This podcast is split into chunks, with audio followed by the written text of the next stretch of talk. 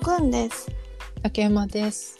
最近見始めたドラマがありまして。おネットフリックスで配信されてるほう。ダークっていうね、あ、ダーク見始めたんだ。うん、ドイツのドラマ。うん。見た？見た。あれ、私これ、ここで進めてなかったっけ？進めたっけ？いや、わからん。全然覚えてない。全然覚えてない。けどなんかすごいドイツっぽい感じでいいみたいな話をしたような気がせんでもない。マジで？うん。いや、わからん。そでもれね、自信ないわ、もう。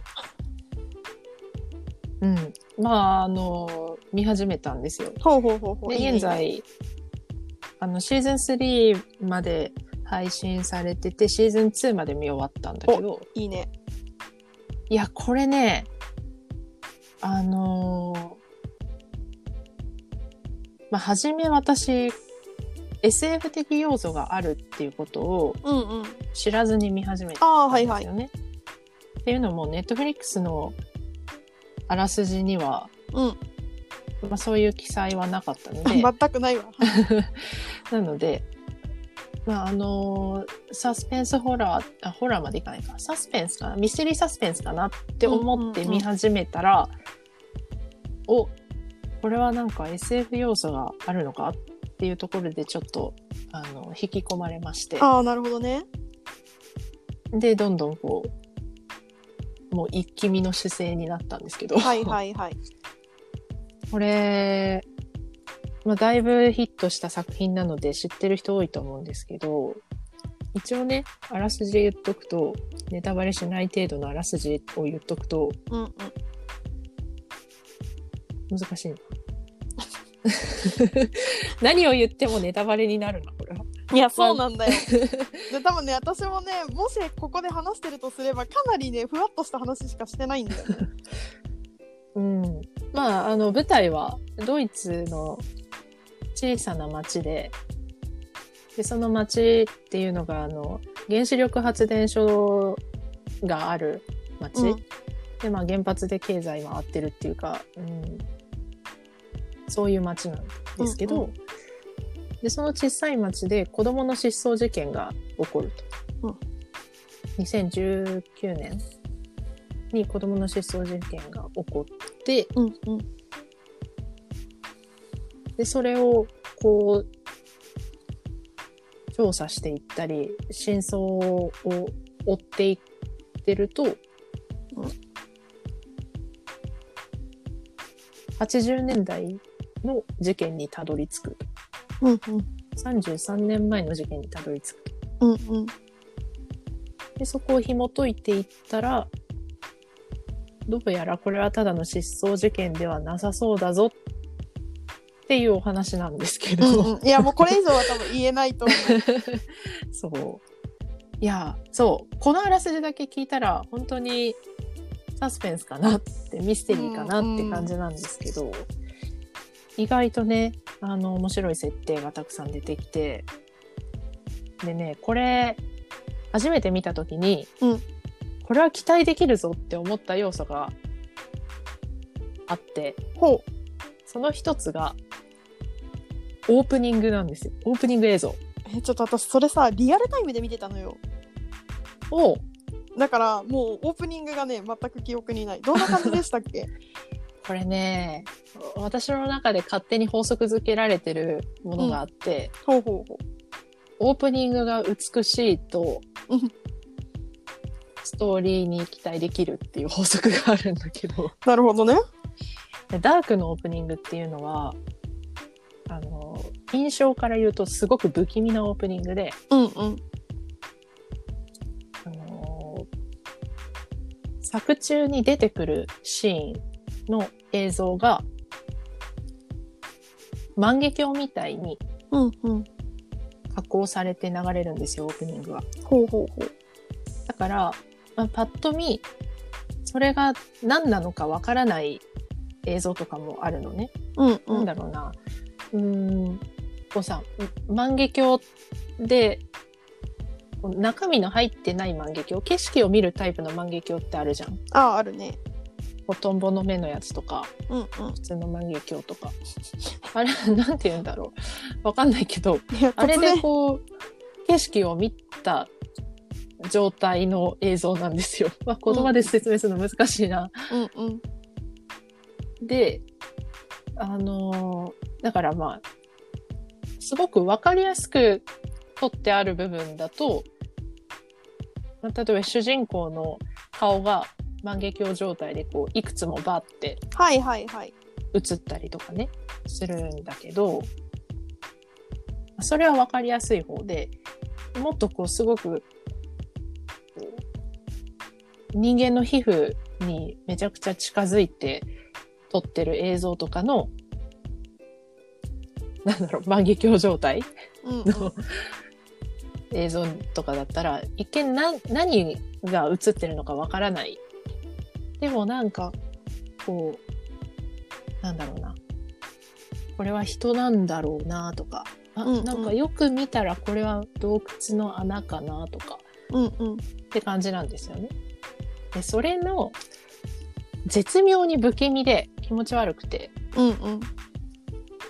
で、こう見てるとさ、うん。なんだろう。これは私の勝手な印象なので、それを意図してるかどうかわからないんですけど、うん。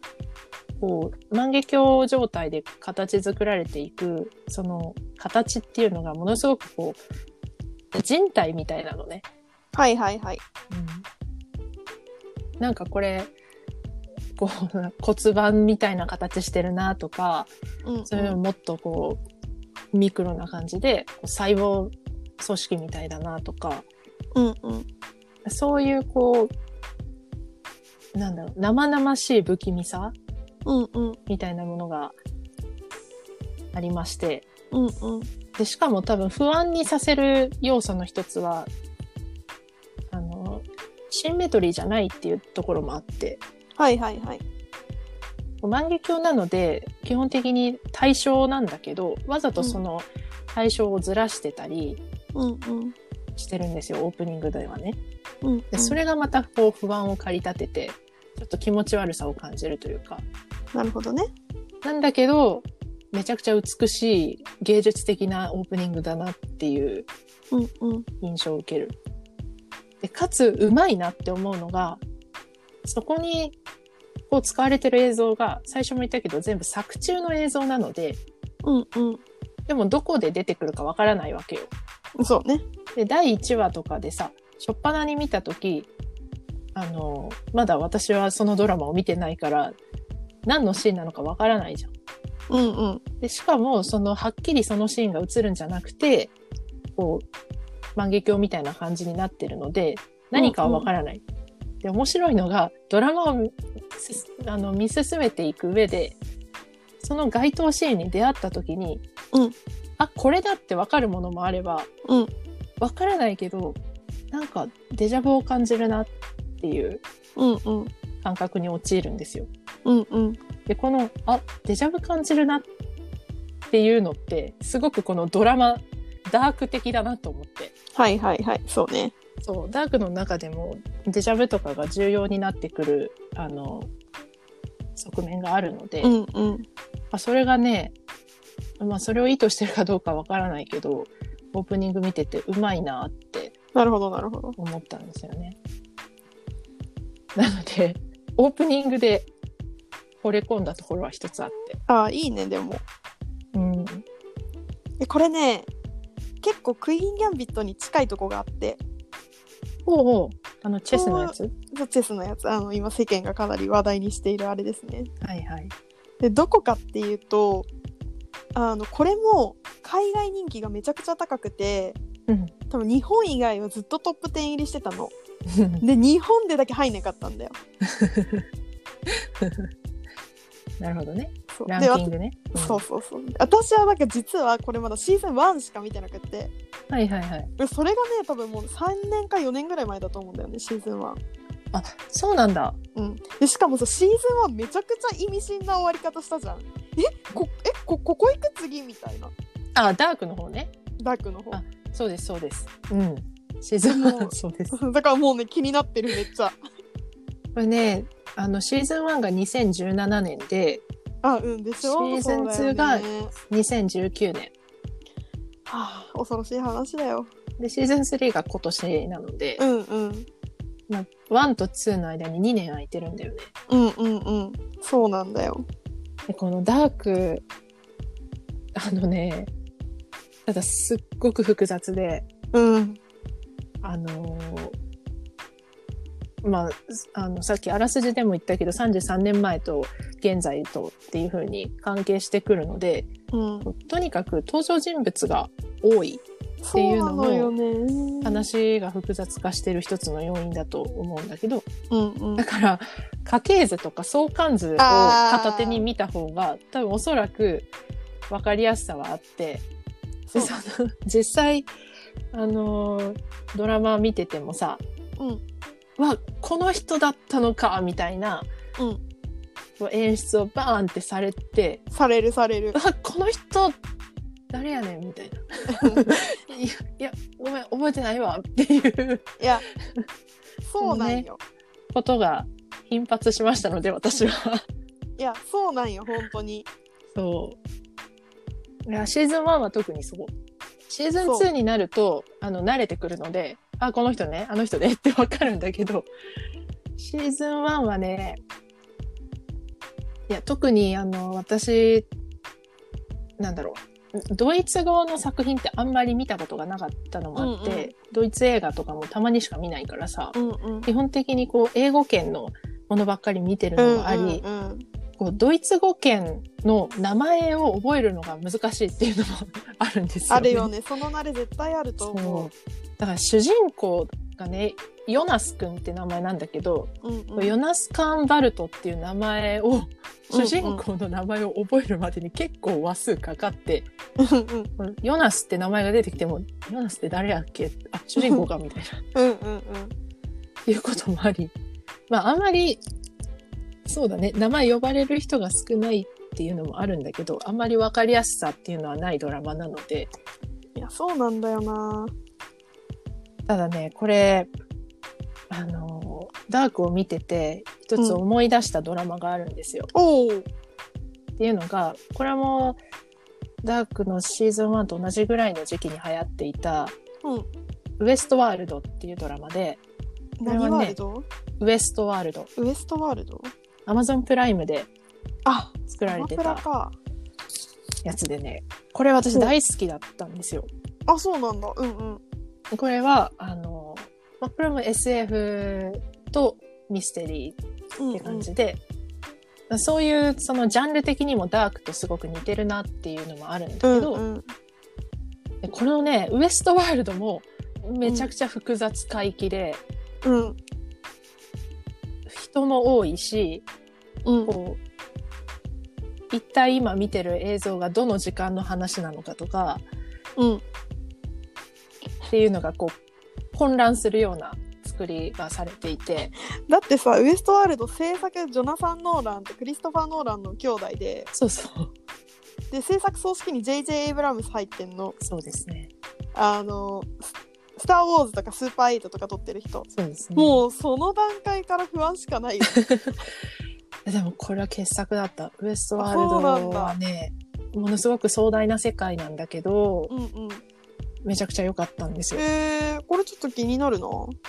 アンソニー・ホプキンスとか出ててね。やだ。でウエストワールドの方は、あの、アンドロイドと人間ってへいうえもので、で、このね、ウエストワールドは、誰がアンドロイドで誰が人間かがわからなくなるっていうところもポイントへで、えそれは面白いね。こうアンドロイドがいる世界、いるテーマパークが舞台なんですよ。不穏だな で、その人間、ゲストがそのテーマパークに行ったら、こう西部劇の世界とかが体験できる。だだからウエストワールドって名前なんだけど、うんうんそういうテーマパークを経営していて、アンソニー・ホプキンスとかがね。うんで、その、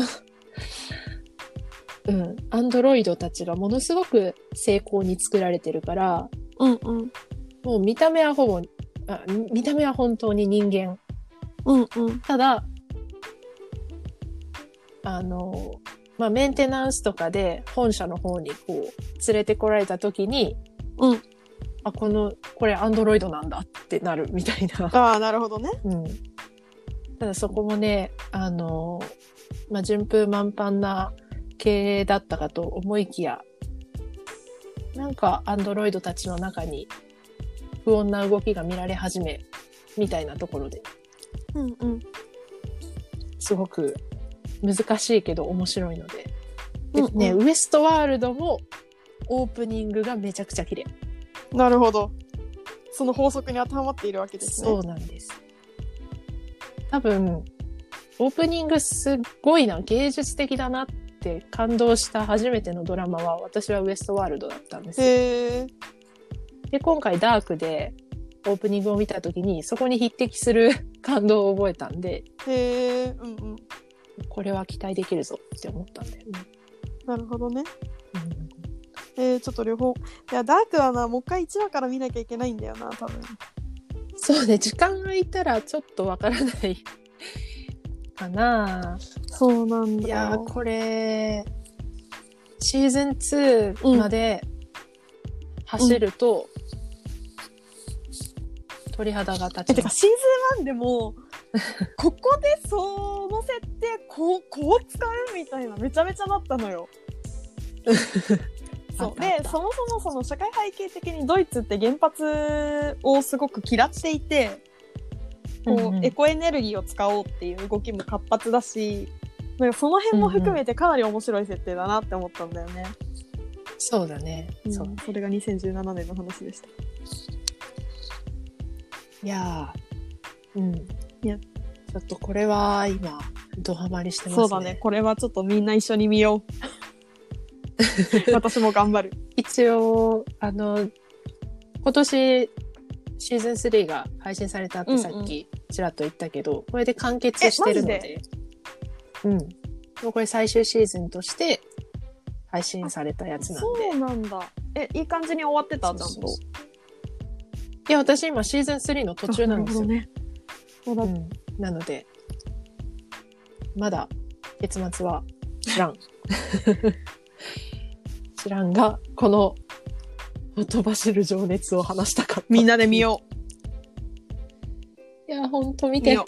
もう、これね、あの、なんだろ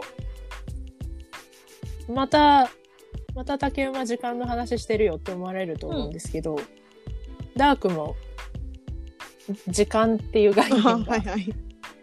重要なファクターになるので、なるほどねね、テネットでこの秋、ちょっと興味持った人とかも楽しめる設定なんじゃないかなとあ、そうね、そうね、そうね思いま。すね。あと物理法則とかね、うんうん好きな人。うんあとウエストワールドで刺さった人は絶対ダーク好きだと思う。なるほど。おすすめですね。世の物理好きとまでは言えないんだが。ちょっと、そちょっと多分頭使うから、こう腰うんうん据えてね、年末年始とか見るのいいかもしれないですね。そう。あのーよく、刑事ドラマとか、ミステリードラマとかにある、うんこうさ、犯人が壁に人の写真と名前と、こう、こうバーって貼ってて、なんかこう糸へうん、糸こ張張り巡らしてさ、相関図みたいなのを作ってるシーンがあるじゃない。でリアルにあれをやりたくなる。なるね。まあそうしないとわからないっていうのもあるんですけど、ちょっと、ぜひこの世界に浸ってみてください。ではでは、このあたりで。はい。